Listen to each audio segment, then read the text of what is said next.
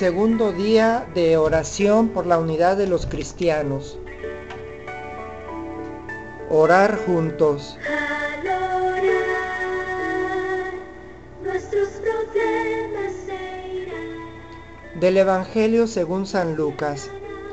Y sucedió que estando Jesús orando en un lugar, cuando terminó, le dijo uno de sus discípulos, Señor, enséñanos a orar como enseñó Juan a sus discípulos.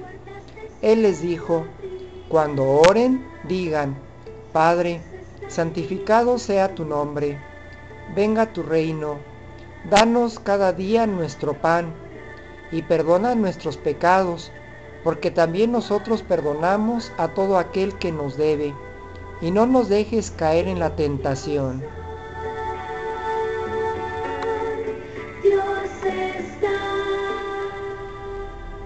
Dios busca relacionarse con nosotros como buscaba Adán llamándolo en el jardín.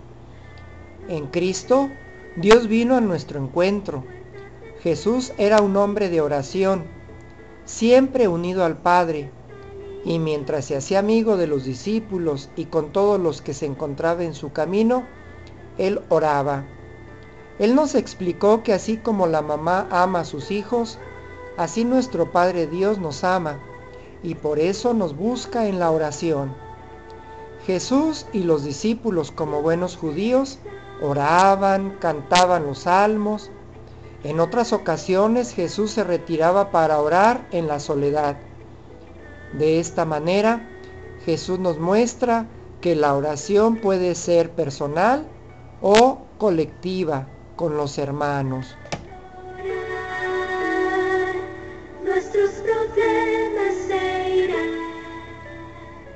En la oración podemos expresar nuestras necesidades o darle gracias a Dios. Si rezamos con cristianos de otras tradiciones, nos sorprenderá cómo nos sentimos más unidos por un vínculo de amistad que proviene de Jesús. La oración puede ser muy diferente, pero el espíritu es el mismo. En la oración, el amor de Jesús brota dentro de nosotros. Dediquemos un tiempo cada día para tener más oración con Dios, para renovar nuestra amistad con Él por medio de la oración. Dios está. Oremos. Señor Jesús, toda tu vida fue oración, una perfecta armonía con el Padre.